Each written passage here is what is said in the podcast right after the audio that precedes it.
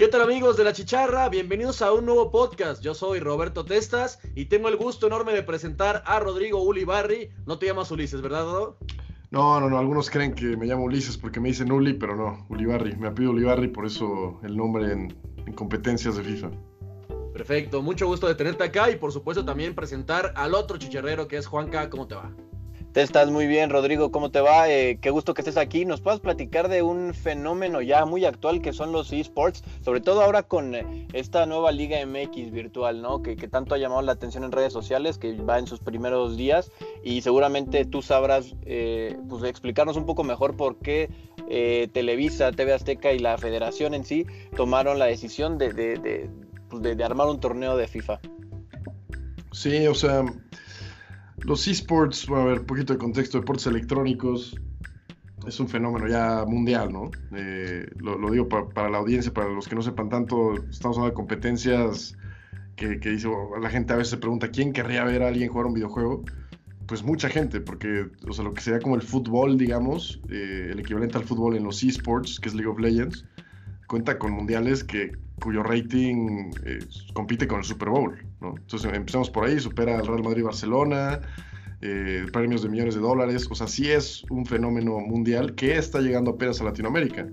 Y pues FIFA, digo, al, al final México somos un país muy futbolero, entonces hace mucho sentido que, que, que llegara esta, esta liga, ¿no? Que ahorita es como un, un comienzo, ¿no? Es apenas un comienzo eh, entre jugadores aprovechando que pues, no están en, en, torneo, pues, es como un torneo relajado, medio de broma entre los jugadores profesionales de, fútbol echando una reta de FIFA, que seguro deben jugar un buen de FIFA en las concentraciones, y eventualmente la idea es que la I-Liga MX sea una liga como ya lo hemos visto en, en Francia, en, Alemania, en la Liga Premier, en, la MLS, eh, en Argentina también, que sea una liga virtual que se juegue a la par, pero de, con FIFA, con jugadores profesionales de FIFA.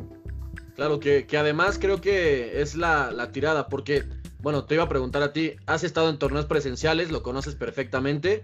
Eh, sí.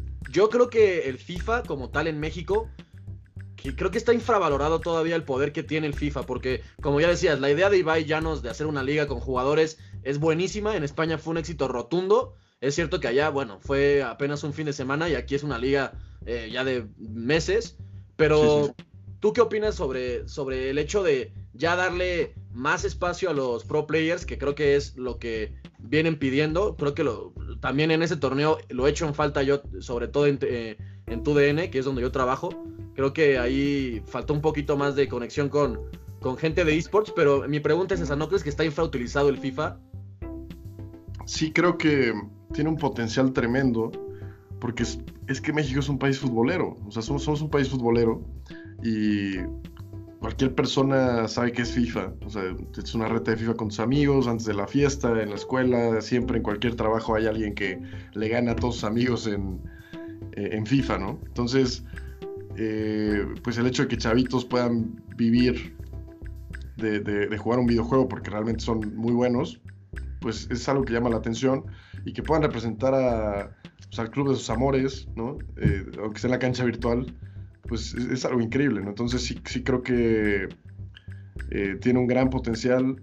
Entiendo que a veces, pues la liga, la, la, federación, pues tienen mil cosas siempre encima, entre partidos de selección, manejar la liga, dos torneos, la liguilla y demás. Pero es que esto es algo que ya se tenía que hacer y además vendría con beneficios cuando ya sea la liga para jugadores de FIFA, como este, esto venía con, vendría con un cupo al mundial. O sea, el que ganara la liga, como pasó en la Liga Española, el que ganó la Liga Española tiene un cupo a playoffs, o sea, sumas muchísimos puntos en el ranking mundial. Y acá me parece un formato ambicioso, distinto al de la Liga Española, que fue nada más un bracket, ¿no? De unos días. En España van un poquito adelantados ya en cuestiones de streaming y, y audiencias, pero el hecho que aquí lo están impulsando eh, todas las televisoras es buenísimo, porque así toda la gente que no conoce de este mundo se va a empezar a empapar y van a ver eh, pues que este mundo es, es una locura, es un fenómeno y, y, yo creo que se la van a pasar muy bien. Yo lo veo con un potencial entre semana, cuando no tienen tanto contenido en redes los clubes a veces, cuando no hay partido, ahí es donde puede entrar también la liga y creo que puede ser también una buena manera de llegar a audiencias más jóvenes. Bueno, Rodrigo, ya que nos das, nos diste todo este contexto que me parece muy bueno, muy breve, pero conciso, ahora vamos a entrar un poco más de lleno a quién eres tú, porque bueno, los que no lo sepan, Rodrigo eh, es uno de los mejores jugadores de FIFA, si no es que el mejor jugador de FIFA mexicano, eh, un experto, un profesional en esto, porque mucha gente no sabe que, lo que mencionabas, que se puede vivir de esto, pero tú, bueno, ¿cuál ha sido tu experiencia siendo un profesional del FIFA y de los esports? Gracias. Eh, bueno, actualmente, porque esto lo van a escuchar en la comunidad de FIFA, actualmente este año no soy el mejor jugador de FIFA, soy de los mejores, pero no, ahorita con mucho orgullo no, digo... No lo pierdes, no lo pierdes el toque. No, en el toque está, pero bueno, ahorita Villamore y Tigre eh, que Villa está con Cream Esports, el equipo de España, este, Tigre está con el equipo Timbers Esports de Weather Tomorrow. Villa y, también. Y les está yendo muy bien, o sea, están teniendo buenas actuaciones ahorita en mundiales. Yo ya soy un veterano, tengo una trayectoria ya que, empezó desde torneos, bueno, retas con amigos hasta que ya no me invitaban, ¿no? Así sí, que empieza cualquier pro. Sí, sí, sí, sí. O sea, hay un punto en que yo dije, a ver, les caigo mal o qué pasa, y no es como ya, pues mejor veo un torneo. Yo no sabía que había torneos, estoy hablando de 2008, 2009, y empecé a ver que había torneos como Electronic Game Show, ¿no? LGS, eh, y que decías, oh, te puedes ganar una consola de videojuegos por ganar un torneo de FIFA, ¿no? Y ahí era como, oh, hay un torneo de 10 mil pesos, uf, hay uno de 20 mil. Y así hasta que fui llegando a torneos ya más fuertes, que como la Copa Blockbuster, ya, ya extinta. Eh, bueno, Blockbuster ya, ¿no? De ahí lo tomó, eh, lo tomaron otras empresas, pero el caso es que siempre hay, o suele haber un torneo nacional de 100 mil pesos cada año, ¿no?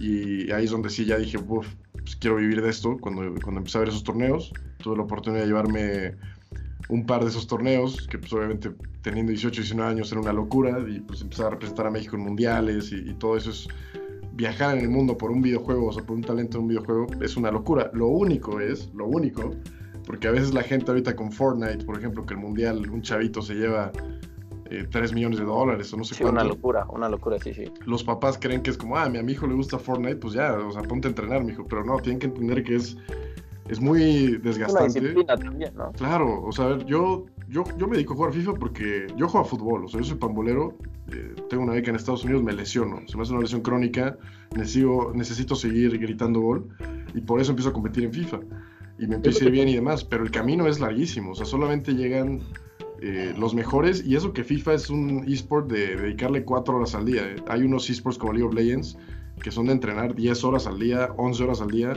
y, no hay descanso nunca porque todos quieren ser estos cuates que están ganando millones de dólares, ¿no? Te digo que te iba a preguntar sobre tu época como futbolista porque ahí revisando datos encontré tu registro en la página de la Liga MX. Lamentable foto, eh. Lamentable la foto. Qué puerta, qué puerta. gran, gran foto, ¿eh? Para, para, los que no la han visto. vayan a googlearlo, vayan a googlearlo. Sí, sí, sí. sí, este, bueno, sí, el fútbol es mi vida. O sea, desde chiquito me dicen Pumas eh, porque mi hermano estaba en cantera, eh, yo, ahí pues, estaba en Pumitas, ¿no? Y, mi papá estudió en la UNAM, entonces, pues como que desde ahí eh, empecé a jugar en Pumas, pero pues como mi papá creció en Cruz Azul Hidalgo, pues obviamente yo tenía aquí la Cruz Azul, que me ha, hecho más fuerte en la vida, definitivamente la Cruz Azul. Oye, ya, eres mi mejor amigo, eres mi nuevo amigo. ya, que cada vez va a ser más difícil encontrar hermanos cruzazulinos. Sí, no, es, complicado, pero bueno, le, vamos a Cruzul hasta, hasta, cuando, hasta cuando ganan. pero, pero bueno, de ahí, eh, pues para no dejar de estudiar, porque es complicado, sobre todo a partir de sub-17, sub-20, seguir estudiando ¿no? en México eh, y estar jugando a buen nivel. Entonces busqué becas en Estados Unidos y, empecé a tener una lesión allá en las tibias y se me pasó a, las rodillas. Es, de hecho una lesión parecida a la que tiene este jugador que estaba en Chivas, Carlos Cisneros, que reincide y reincide y reincide. O sea, es una lesión muy crónica, ¿no? Entonces, bueno, ni hablar. Y pues ahora grito gol en la cancha virtual. Y, probablemente, pues incluso si hubiera llegado a primera, pues hubiera estado ahí peleando por un puesto en Liga de Ascenso o algo así, ¿no? Y pues ha sido muy bonito poder representar en cambio a México en mundiales y, ser campeón nacional en, FIFA. Y, ahora que mencionas los mundiales, eh, supongo que hay muchísima presión, igual como en cualquier competencia mundial, pero aquí eh, eh, yo creo que es sobre todo una disciplina en la que tienes que mantener mucho la calma. ¿Y, cómo le haces tú? ¿O cómo le hacías tú cuando, cuando cuando ibas a estos torneos? Porque yo no podría, a mí me, las manos me estarían húmedas todo el tiempo de agarrar el control, el calor, no sé. ¿Tú cómo le hacías? Sí, es que mucha gente, todo esto de, tanto el argumento de quién quería ver a alguien jugar un videojuego, pues a ver, ese argumento puedes aplicar con cualquier deporte. Pues, ¿quién quiere ver a alguien patear un balón? ¿Quién quiere ver a alguien pasar un balón, ¿no? Como un coreback. Pues, bueno, nos gusta, el deporte que nos gusta, nos gusta verlo como lo hacen los mejores. Entonces, así es lo mismo con los videojuegos. O sea, si tú ves a un profesional de FIFA, eh, ves un profesional de Fortnite, un profesional de League of Legends, pues no es como que dices, ah, yo ahorita me pongo a jugar y voy a hacer eso. O sea, te das cuenta que pues, son personas que realmente se dedican a eso eh, y pues sí, la parte mental es clave. O sea, la parte mental es clave porque si esto es un jueguito cuando estás echando una reta con tus amigos. Cuando estás jugando por 100 mil pesos, o estás jugando por 40 mil dólares, o estás con la posibilidad de, eh, pues sí, ganar un mundial representando a tu país, eh, y, además en partidos de 12 minutos, ¿no? Bueno, si es de 2, de 3, de media hora, sí es importantísima la, parte mental y, y en ese sentido eh, es algo que la gente a veces no termina de valorar. O sea, yo, yo fui un atleta, ahorita ya, ahorita ya le entramos a las quesadillas, pero fui un atleta. Sí, ya te puedes dar esos lujos. ya, ya, sí, sí, después de un buen Igual que nosotros también, ¿eh? pero bueno, cuando era un atleta, sí me daba cuenta que el cuerpo, o sea, parte de ser un atleta es eh, o sea, no nada más entrenar, o sea, no es como que Cristiano Ronaldo entrena ocho horas al día, ¿verdad? O sea, Cristiano Ronaldo entrena dos horas con el club, después una hora aparte él, y él ya que está loco igual hace una hora después, ¿no? Pero de, Eso es lo que marcan los grandes jugadores, ¿no? Que no se limitan al entrenamiento que les mm. establece el club. Aquí debe ser parecido. De acuerdo, pero ¿qué pasa? O sea, lo que voy es que incluso si estamos hablando de Cristiano Ronaldo, ¿cuánto debe entrenar al día? Cuatro horas, ¿no? ¿Por qué? Porque el cuerpo tiene un límite. Parte, parte, una parte importante del cuerpo es que descanse y que coma bien. O sea, que tienes que comer bien y al otro día empiezas otra vez. Y en cambio, pues el cerebro es un músculo que le puedes exigir mucho más que al cuerpo. Entonces, por eso es que muchos esports, eh, como hay, veces que ya en mundiales son cuestiones de timing tan, tan pequeños que sí, sí hay diferencia entre entrenar 8 horas y entrenar 12. O sea, es así. Entonces el cerebro a veces le puedes exigir más y, eso es lo que pasa en los esports. Entonces por eso a veces es, por eso yo siempre como que advierto, si es un mundo muy padre, tiene cosas increíbles, pero ser profesional de esto, o sea, sí, no es como el fútbol que puede ser de los mejores 3000 del mundo y ser profesional. Aquí tienes que ser de los mejores 100 del mundo, ¿no? Entonces es a veces más complicado en ese sentido. Y yo me quedo mucho con eso último que dice Zully. Yo creo que eh, lo he dicho algunas veces, medio en broma, medio en serio, pero de verdad yo admiro más a los jugadores de FIFA profesionales que a muchos jugadores de fútbol profesionales. Y es en parte por eso, ¿no? Porque eh, la motivación de llegar al top 100 y saber que a lo mejor haces 29 o 30 victorias y te quedas fuera, eh, lo mismo, un día malo, en el fútbol al final son 11 y el entrenador que toman decisiones. Aquí si tienes un mal día, seas el mejor del mundo, seas quien seas, te vas en un torneo, en un torneo presencial, ¿no? Entonces en ese contexto te quería preguntar dos cosas. ¿Cómo se afronta como jugador profesional de, de FIFA un torneo presencial a nivel, ya decías, eh, mental, motivacional, que es muy importante, pero también me imagino que eh, jugar mucho antes de los torneos a lo mejor te sobrecarga, ¿no? O te hace dudar de tus jugadores o de tu alineación. Y por otro lado también, eh, cómo adaptarte al meta, cómo ir descubriendo eso, porque los que nos gustan los esports y sobre todo el FIFA, pues nos metemos, ¿no? En YouTube y le damos y vemos tutoriales y eh, todo lo que podemos. Pero yo creo que, como dices, para dar ese último salto, esa última brecha, son muchísimas horas que tienes que invertir. Entonces, ¿cómo lo manejas? ¿Cómo le vas investigando? ¿Con quién, con quién platicas?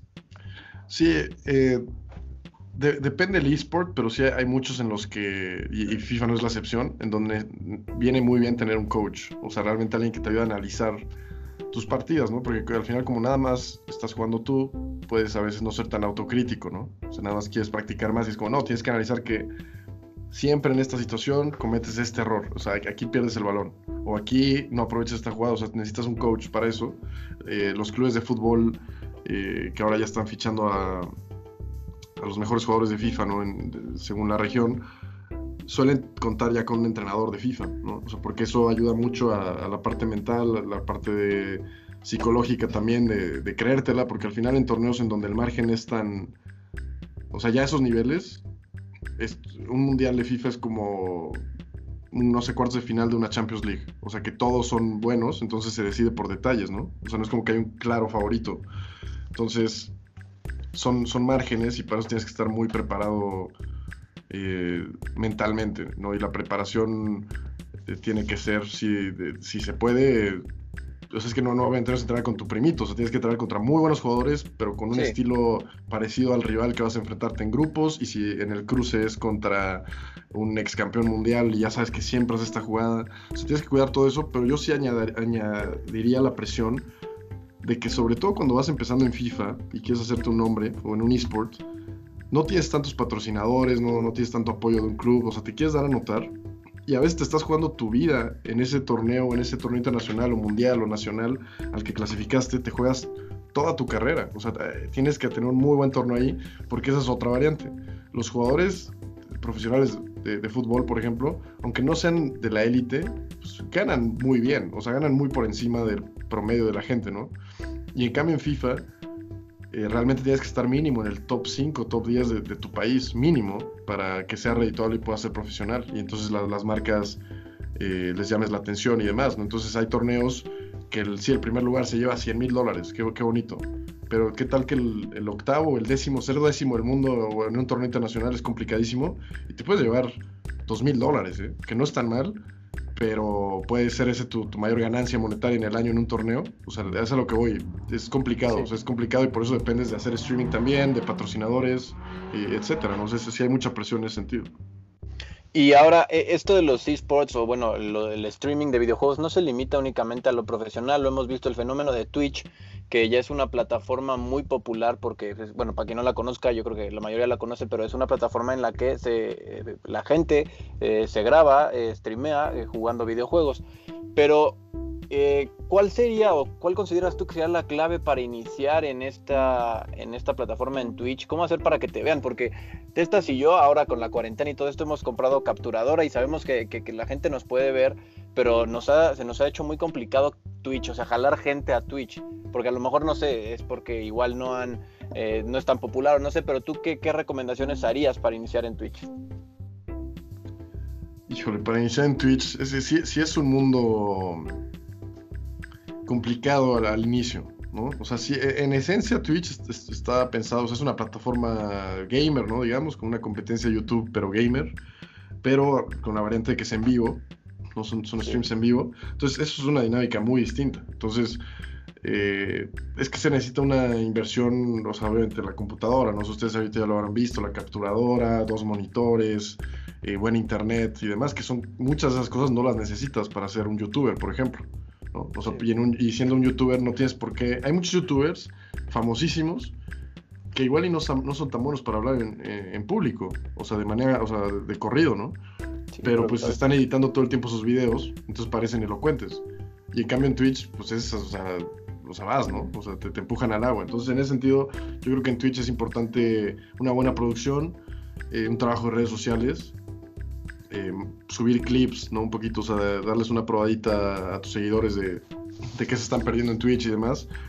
Y, y pues sí, es que habla, hablas mucho más, o sea, es convivir, o sea, yo lo veo siempre como invito a mi audiencia eh, a mi cuarto a, pasarla bien. O sea, a veces se siente como un mini estadio. Hay veces que si voy en Foot Champions 29-0 hay más de mil personas. o sea, es, como una sensación de que hay un estadio ahí, ¿no? Eso es increíble. Sí, porque no, no solo es que te vean jugar, ¿no? o sea, no solo es ver tu pantalla, sino también quieren que interacciones con ellos.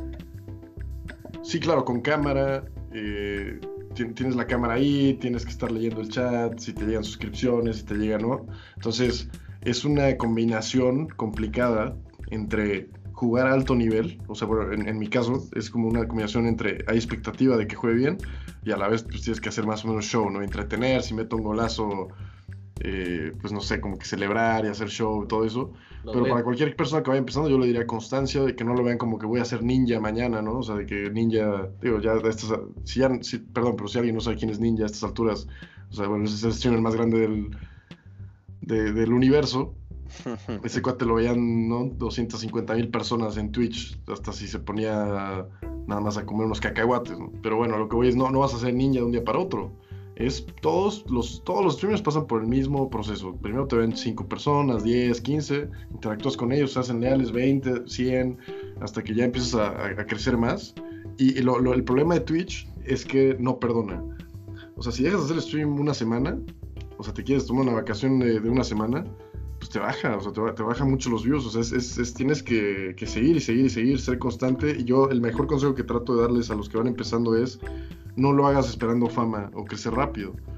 Velo más bien como que si te gusta jugar un videojuego, pues ya, si ya lo vas a hacer, si ya le vas a dedicar de tu día a eso y tienes las posibilidades de transmitirlo, pues hazlo, hazlo. Y cualquier persona que vaya llegando, pues bienvenido sea. Y así es poco a poco. Y, y por último, si no te está yendo nadie al principio, nadie, o sea, piensa en voz alta. Mientras estás jugando, piensa en voz alta. No te esperes a que alguien llegue y te comente. Porque si tú llegas a un stream y el cuate no está hablando y nada está ahí viendo la nada, pues te da miedo y te vas. ¿no? O sea, como que es, yo creo que por ahí va, ¿no? O sea, como entretenerse, que sea constante. Si ya lo vas a hacer, pues que sea con, con stream y, creciendo poco a poco. Es paciencia. Oye, Uli, también en el tema del fútbol, em, es, es, verdad que hay muchos directivos ya, incluso el CEO del Liverpool eh, lo ha dicho, que están intentando cambiar la experiencia de lo que es ver un partido o ir a un estadio. Y sobre todo porque la competencia que hacen los videojuegos, no solo FIFA, sino. Mm, y no solo los competitivos, eh, como LOL, Dota, lo que sea. Eh, la realidad es que los videojuegos están jalando mucha gente, ¿no? hay muchos jóvenes prefieren ya echar un partido de FIFA o dos, o una de Fortnite, y pues ya, en vez de ver un partido de fútbol, ¿no? Y entonces, ¿cómo poderse adaptar a la audiencia, ¿no? Como, como directivo de, fútbol, ¿tú cómo lo ves? ¿Crees que en algún punto a lo mejor van a ser los partidos más cortos o mm, cambiarle algo, hacerlo interactivo? ¿Tú cómo lo ves? Wow. Yo, yo siempre he tenido, yo entiendo que hay un tema de patrocinadores, yo siempre he tenido el sueño, porque, literal es, o sea, ver un medio tiempo de un partido de fútbol, pues es de 15 minutos, ¿no? Un partido de FIFA dura 12, le puedes poner hasta de 10.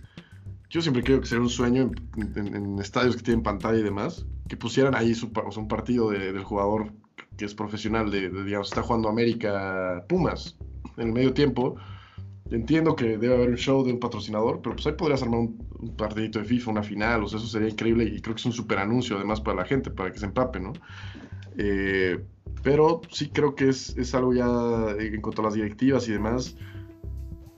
Pues esta situación que estamos viendo es totalmente excepcional y parece que a todo el mundo le está afectando. Yo hasta me siento culpable, porque siendo streamer y jugador de FIFA, no me afecta tanto. O sea, suena horrible, pero pues no, porque tiene, tiene ventajas. Entonces, en ese sentido, eh, si bien hay torneos eh, presenciales en, en, los esports, por supuesto, y se llenan estadios y demás, muchas competencias se pueden jugar sin ningún problema eh, en línea, ¿no? Entonces es un gran potencial y que creo que se, está desaprovechando. Entonces yo, yo, le diría a directivos y televisoras y demás, eh, pues que por supuesto apuesten por esto porque no es algo que le va a restar al fútbol. El fútbol siempre va a ser el fútbol. O sea, hablando específicamente del fútbol, el fútbol siempre va a estar ahí.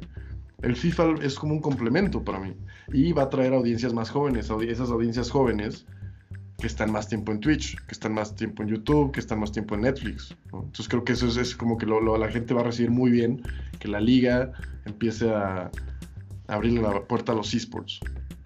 Uli, tomo, la idea que dijiste hace unos momentos y la complemento. Estaría buenísimo que ahora, bueno, cuando regrese el fútbol, eventualmente cuando el fútbol regrese a la normalidad, sería muy bueno que hubiera una Liga MX virtual, que el mismo partido que se está jugando en el estadio, o sea, los representantes de cada equipo lo jugaran en el medio tiempo, ¿no? Entonces así van a la par el torneo pues, de carne y hueso y, el virtual. Digo, como la liga que están haciendo ahora, pero pues eh, sería muy atractivo, ¿no? Para el aficionado. Sí, a mí, a mí me encantaría. Y, y nada más eh, perdón, te, te, voy a interrumpir. Todo sigue en la normalidad, ¿eh? O sea, eso sí te lo aclaro. O sea, Cruz Azul sigue super líder. Entonces yo, no veo ningún cambio. O sea, yo, yo veo cada semana a ver cómo va la tabla. Sí, igual. Entonces yo no entiendo por qué no dan la copa ya. Sí, yo, yo también pienso que ya nos la deberían dar, ¿no? Y me pregunto, me pregunto si alguna vez en la historia del fútbol mexicano había habido un super líder por tantas semanas. En verdad lo pregunto, ¿eh? Es una pregunta que hay, a ver si alguien en la audiencia nos puede ayudar, porque yo, yo, yo ya no sé qué hacer. Este Cruz Azul está imparable. Sí, sí, no, este, este, año es el bueno. Pero bueno, ya nada más. sería muy raro que el gran título sea así, ¿no? O sea, la, la realidad es que sería lo más. Sería el colmo de los colmos. Sí lo he pensado y me da miedo. O sea, por favor, que haya liguilla, por favor, porque si le dan el título a Cruz Azul, va a ser como, ah, pues solo ganaron por el virus, ¿no? O sea, como... pero, le quitas un poco de presión. Pero Uli, una última pregunta antes de irnos con respecto a la Liga MX, bueno, la I-Liga MX. Eh, yo estaba leyendo que sí está muy padre que, que, hagan este torneo virtual de, de, FIFA, pero a lo mejor es muy largo y a lo mejor esto es tedioso para el aficionado. ¿Tú lo ves así o, qué mejorarías de este formato? Eh, bueno, pues más, bueno, más, más el formato, hay detalles, no, voy a entrar. bueno, tú en eh, general, ¿qué le modificarías? tanto detalle, pero sí hay, hay situaciones que se pueden evitar totalmente, que he visto en transmisiones, eh, que es como simplemente yo le diría a cualquier club o a la federación que se asesoren con cualquier jugador profesional de FIFA o con cualquier gamer o con cualquier streamer, porque no, obviamente no puedes permitir notificaciones en vivo. O sea, obviamente la gente va a estar mandando tonterías si lo estás poniendo en, televisión nacional, ¿no? Entonces, pues ese tipo de detalles o, cuestiones. Hay, partidos que han tenido lag, o sea, ¿no? Que, va lenta la conexión. Sí. Y, es, y, ves al jugador que está en la sala. Pues, obviamente no tiene el modem ahí, no tiene un cable de Ethernet conectado a la consola. Son cosas básicas, ¿no? O sea, eso es algo que creo que se puede mejorar. En cuanto al formato, eh, pues es una apuesta interesante sí creo que es un poco largo. Sí, sí creo que es un poco largo. Creo que es así de largo debería ser, pero el de, el de jugadores profesionales de FIFA, ¿no? Sí, porque estamos hablando de que va a acabar en junio. Claro, porque ahorita pues está padre el hype y todo, pero eh, pues, o sea, tampoco es que tengan un nivel brutal, sí. Brutal, ¿no? O sea, pues, jugadores de fútbol. Claro, exacto. Y además a los jugadores también supongo que en algún punto los va a fatigar, ¿no? El hecho de que ya se acerca la liga y tú tener que estar pendiente del play para para echar un partido. Yo lo veo complicado en ese sentido también. A lo mejor no va a regresar, ¿eh? Bueno, también, yo, di, yo daba por hecho que iban a retomar el torneo donde estaba. O sea, como un ejercicio así, nada más como para ver qué tal. Ah, pues sí, seguimos en la jornada 10 o 11, ¿no? Sí. Eh, y, que, y, no me parecía tan mala idea porque es más corto, te ahorras mitad del torneo y pues vas directo a liguilla, ¿no? o la otra es que, que fuera nada más un bracket, como, o sea, como prueba. Claro. Pero bueno, es, es un proyecto ambicioso eh, creo que la gente lo recibió bien. Y sí, pues vamos, o esperemos que los jugadores no se cansen. Y, también algo que creo que está divertido, que creo que solo está eh, aplicando Chivas. Eh, pues, o sea, por ejemplo, Chivas Esports. O sea, bueno, Chivas tiene un, área que es Chivas Esports. Entonces tienen ahí jugadores de distintas disciplinas, entre ellos Beto Ávila, que quedó top 8 mundial en la Nations Cup el año pasado. Creo que le está siendo coach de Chivas. Y lo digo para bien. Pero eso eventualmente le va a dar una ventaja tremenda a Chivas, ¿eh? O sea, se los digo en serio, porque si, si Beto les explica el meta con manzanas a, los jugadores de Chivas, va a tener mucha ventaja táctica sobre los demás. Entonces yo, invitaría a los demás equipos a, también apostar por asesorarse con jugadores profesionales de FIFA. Sin duda, sin duda. De hecho, pues hoy el rival, sin ir más lejos, Diego Roland decía que no tocaba un PlayStation hace año y medio y, y Dieter va a estar, o bueno, los jugadores de Chivas van a estar, como ya dices, eh, recibiendo consejos de un, grandísimo jugador de, FIFA. Sí, de lo mejor. Va a ser súper definitivo eso, ¿no? Sí, porque no es, o sea, obviamente hay una cuestión de talento eh, para jugar bien FIFA, pero hay mucha parte de estrategia y táctica. Entonces, todo eso se los puede compartir eh, el jugador de Chivas Esports, ¿no? Beto Ávila, y, pues obviamente les va a dar una ventaja tremenda si los demás equipos pues no se ponen las pilas y, se asesoran también. Sí, sobre todo. Creo que será una dinámica divertida además, ¿no? Sí, en un FIFA 20 también tan defensivo, ¿no? Que, es un meta de estar encerrado en tu área. Pues, los jugadores lo que hemos visto hasta ahora es que les gusta atacar como siempre a todos, pero defender no, no son tan buenos y en ese sentido creo que puede ser, como ya dices, súper importante la ayuda de Beto. Eh, Uli, pues muchas gracias por acompañarnos, un gustazo tenerte por acá y algo que quieras añadir y tus redes sociales para que te siga la gente. No, un placer, muchas gracias por la invitación y, y claro que sí, me pueden seguir ahí en Twitch eh, me encuentran igual como Ulibarri, que es mi apellido, nada más la primera ahí es un número uno, arroba Ulibarri en todas las redes, en Twitch, y ahí transmitimos desde retas con suscriptores hasta tips con las plantillas de Ultimate Team, Food Champions, clasificatorios, o sea, todo, es como toda la, toda la temporada, trato de transmitirla en, en Twitch. Oye, y ojalá algún día se pueda dar un enfrentamiento entre la chicharra y, Yuli, digo, obviamente nos van a barrer, nos van a barrer de una forma monumental, porque yo lo único que hago es correr y mandar centros. Y Testas, bueno, la mueve un poquito más, pero ojalá algún día se pueda dar y subirlo al canal. Sí, claro, encantado, encantado. Armamos una reta y, oh, y mira, para que esté más parejo voy, voy Cruz Azul. Bueno, no, eso va a estar más disparejo, ¿no? sí, sí, no, no, no, o sea, voy Veracruz, todavía está el Veracruz, tal vez. Sí, no está Veracruz. Veracruz, este, Barcelona o Liverpool. Exactamente, yo creo que ya se va a poner mejor. Gracias, Ro. Un abrazo, Juan, que nos vemos. Nos vemos. Muchas gracias, Uli. Abrazo.